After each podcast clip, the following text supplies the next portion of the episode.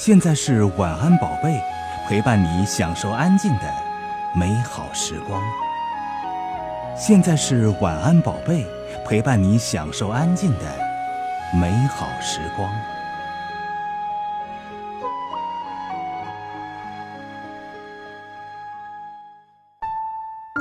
各位好，欢迎来到晚安宝贝，我们读书吧。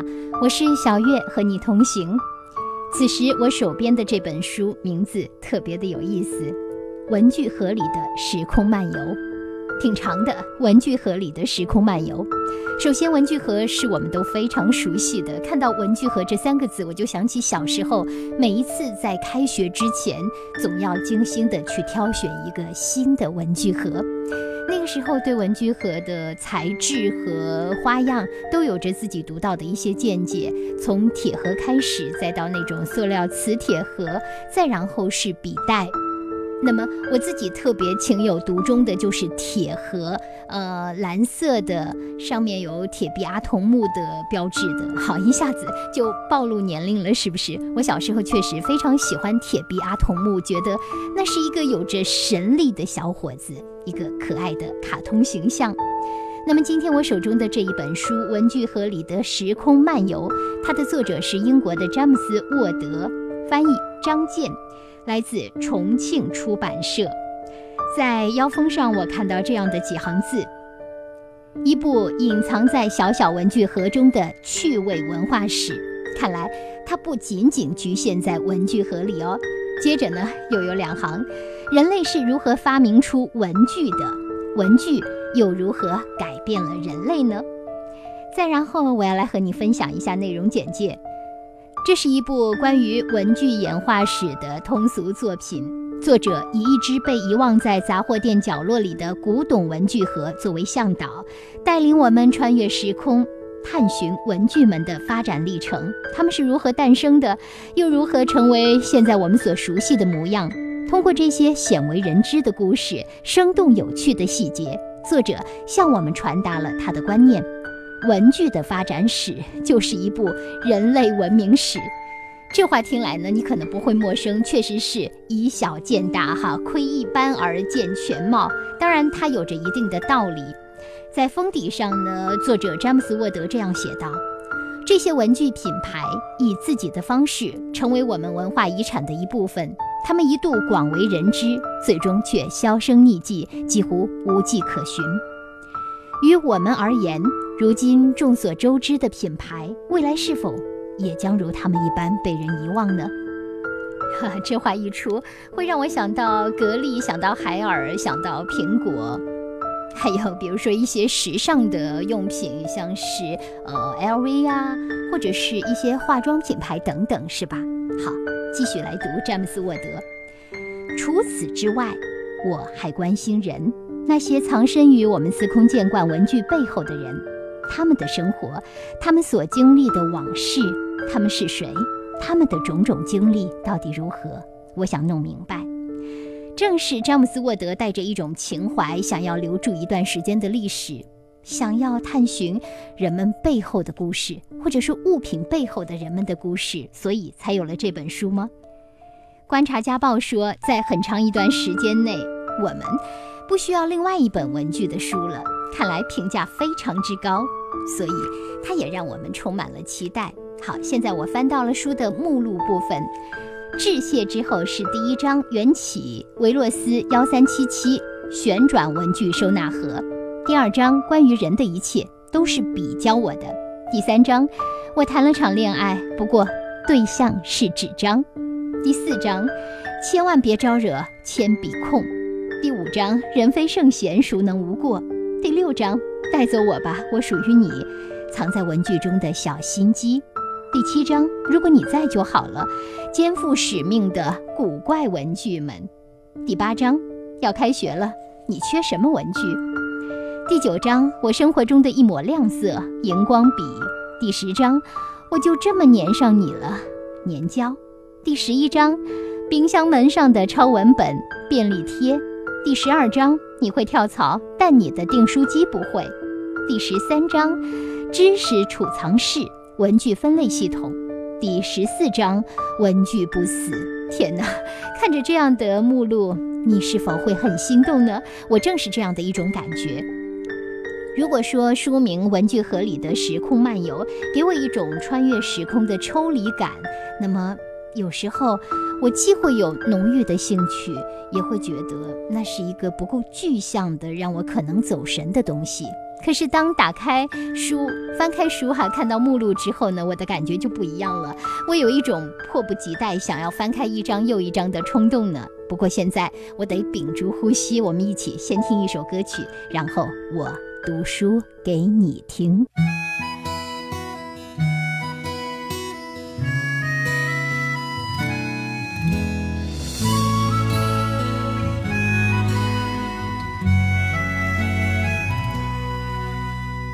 些我们爱过的歌，是一本泛黄的相册，装着青春不羁的跋涉，载着心跳的羞涩。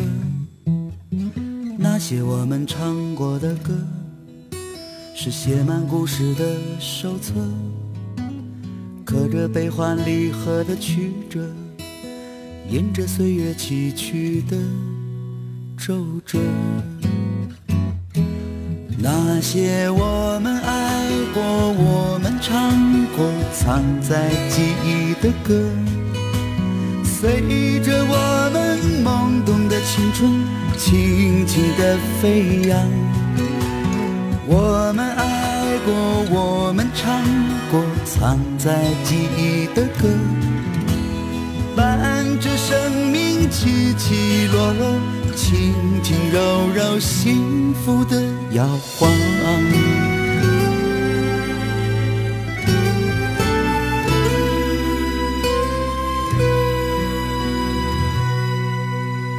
那些我们爱过的歌，是一本泛黄的相册，装着青春不羁的跋涉，载着心跳的羞涩。那些我们唱过的歌，是写满故事的手册，刻着悲欢离合的曲折，印着岁月崎岖的皱褶。那些我们爱过、我们唱过、藏在记忆的歌，动的青春。轻轻的飞扬，我们爱过，我们唱过，藏在记忆的歌，伴着时光静静流淌，悠悠的荡漾，伴着生命起起落落，轻轻柔柔，幸福的摇晃。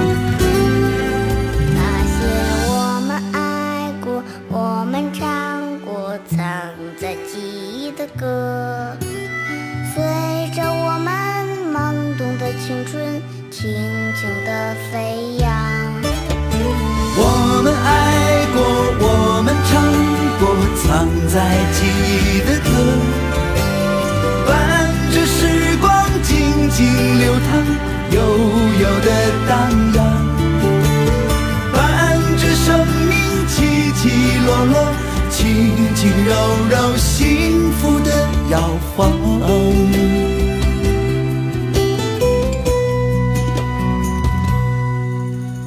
那些我们唱过的歌，是写满故事的手册，刻着悲欢离合的曲折，印着岁月崎岖的皱褶。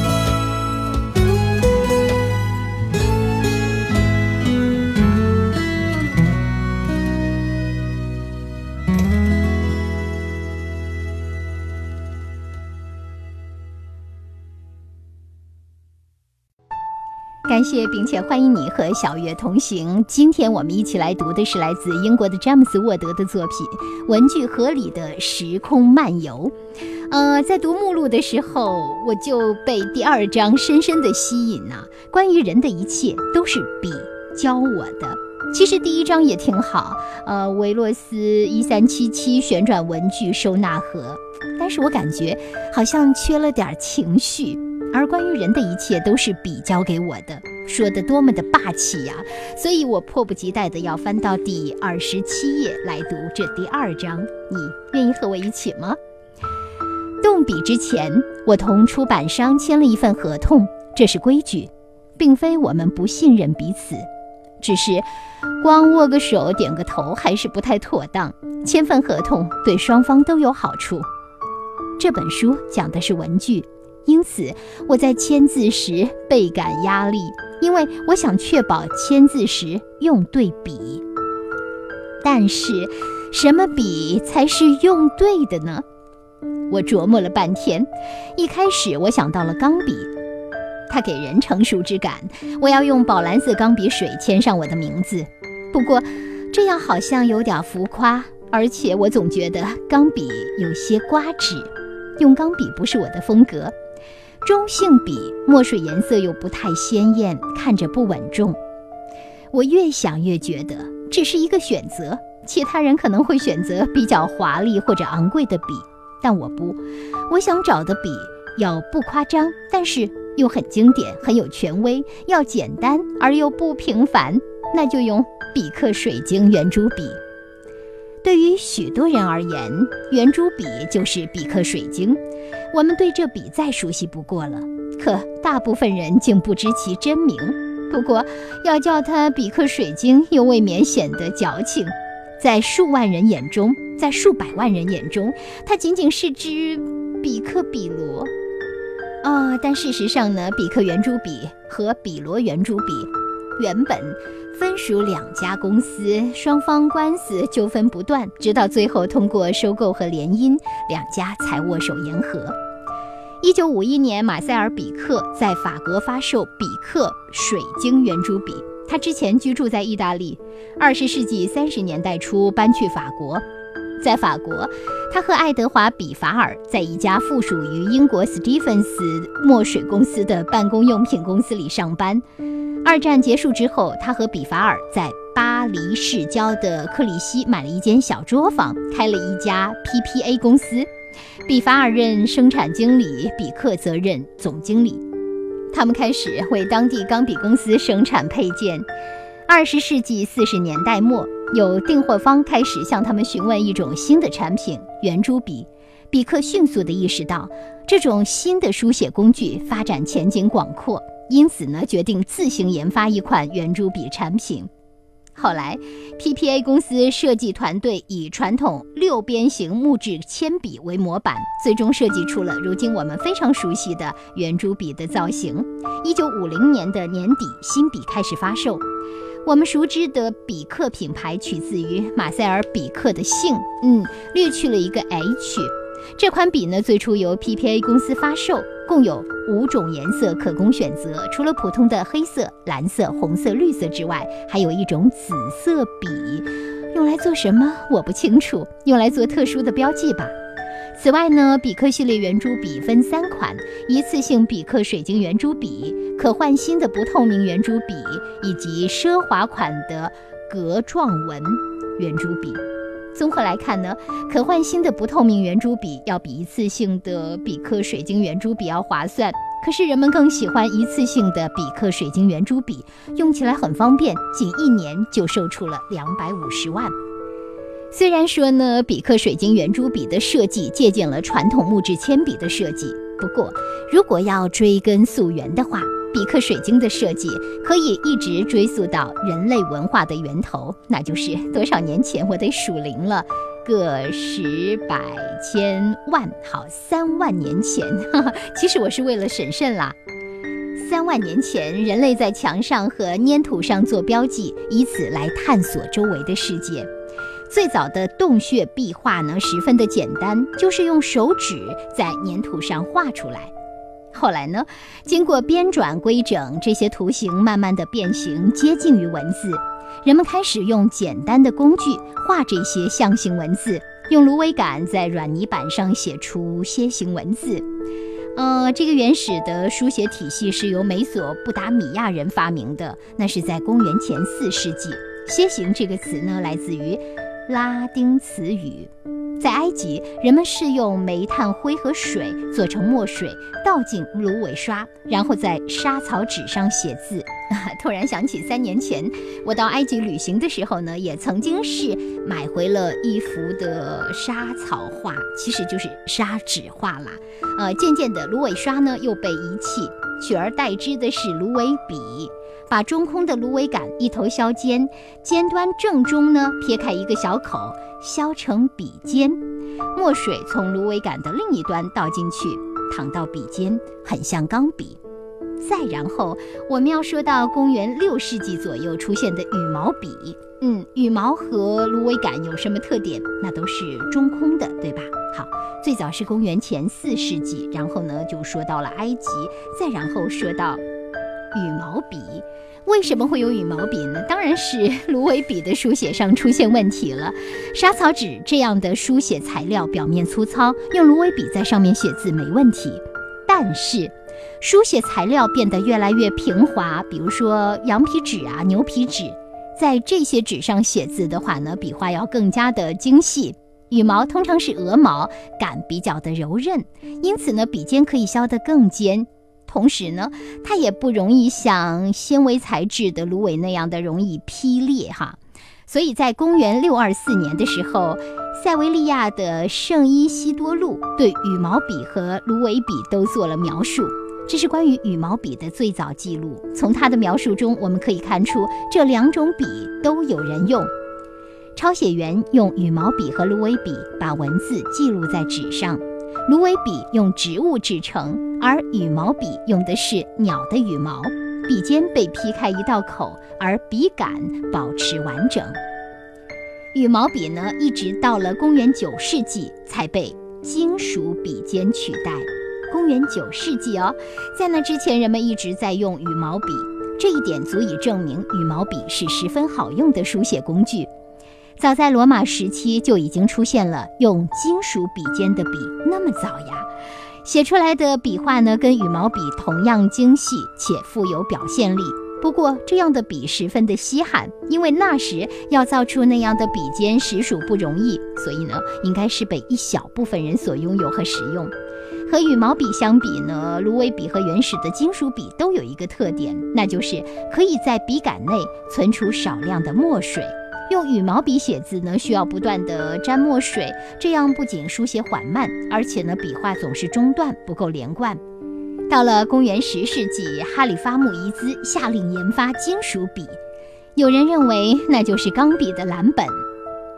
哈里发当时的描述是要发明一种自带墨水存储器的笔，书写时不需要依赖墨水盒，笔杆中装满墨水，写完字后墨水就变干，书写者把笔收进袖子或者随便放在哪儿都不会留下墨渍，墨水不会渗透出来。只有需要让墨水流或者是写出字来的时候，墨水才会流出来。卡迪问穆伊兹有没有可能造出这种东西。木伊兹说：“只要真主愿意，一切皆有可能。”短短几天，工匠就用金子做了一支笔。不过，这支笔出墨有点多，哈里发下令改进。新笔呢，要就算在手里颠来倒去，也不漏一滴墨水。卡迪明显被这支笔感动了，他说：“他从中看到了一个完美的道德模范。”因为在人需要他的时候，他便奉献自身所有之物，做些有用的事情。他的诞生便是为了写有用的东西。真正想要他的人只会从他那里获益，只有真正得到他认可的人才能召唤出墨水，否则一滴墨水也不会流出来。可惜，对于这支笔如何评判人的品性？卡迪只字未提，也没有任何细节可以说明这支笔是怎么造出来的。不过听到这里，我相信你已经忍不住要看看你身边的笔了吧？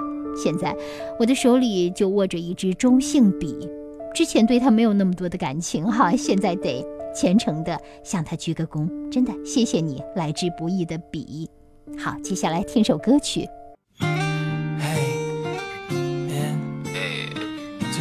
吗？我在睡觉。唱一首歌，来表达对你的思念。我在睡觉啦。不客套了，来唱歌。来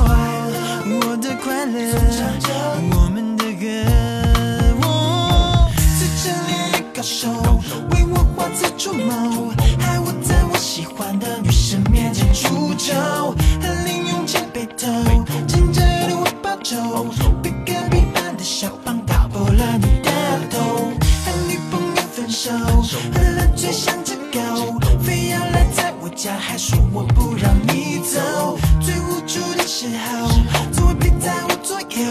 凭什么让我感动？是你一句问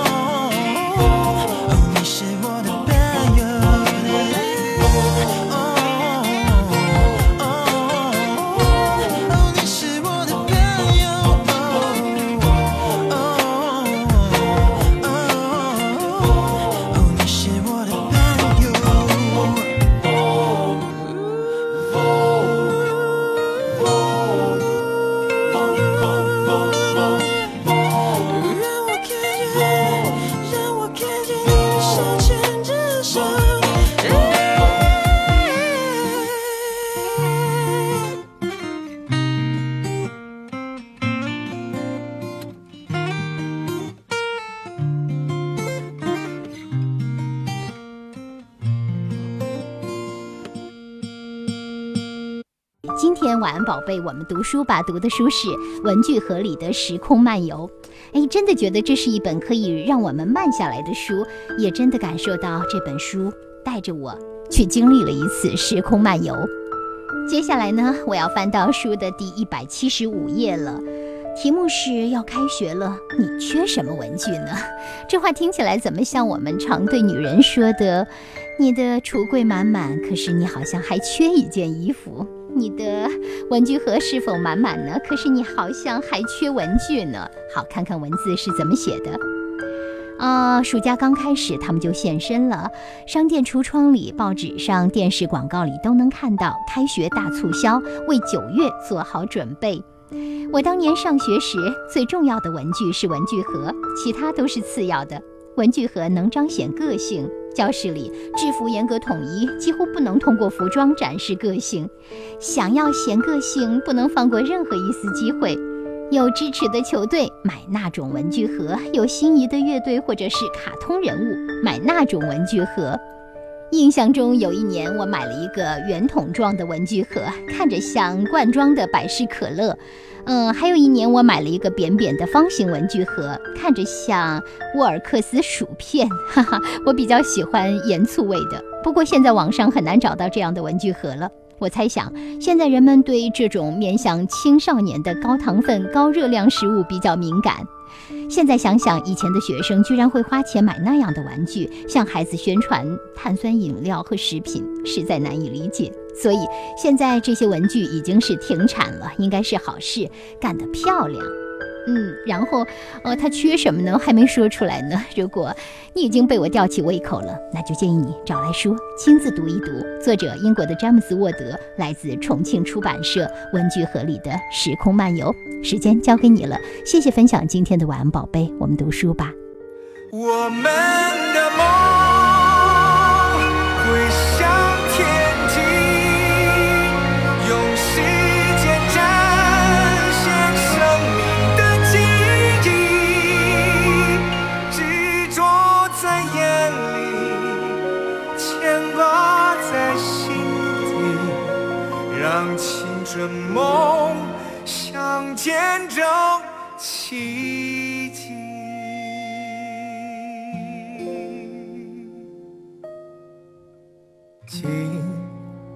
过多少等待里，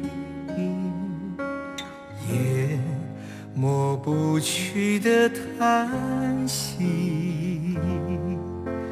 经过多少巨变沧桑，人世间那年轮的印记。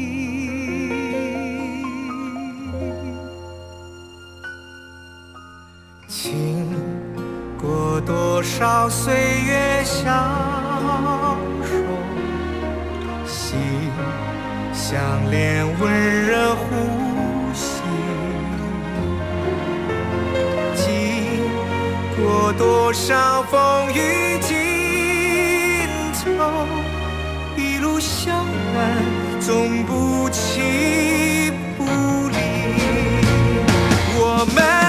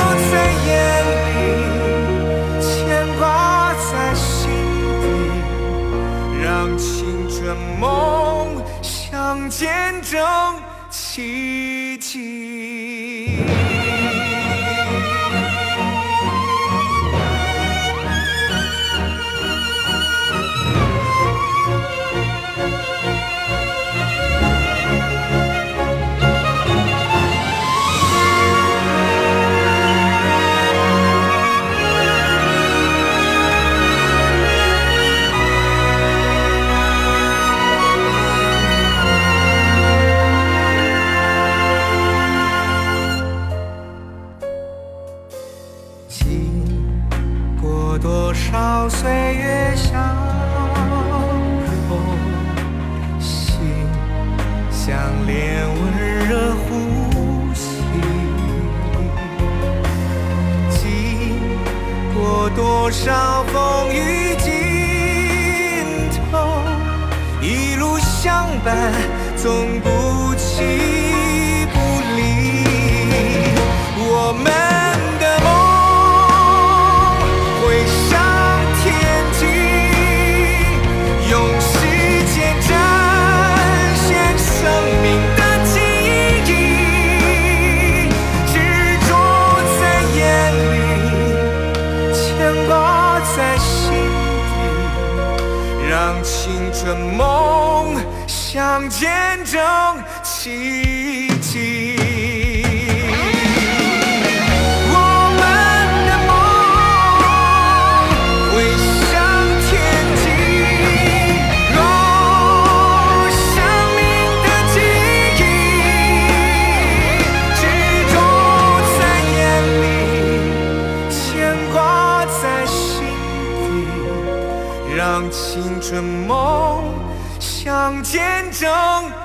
奇迹，让青春梦想见证。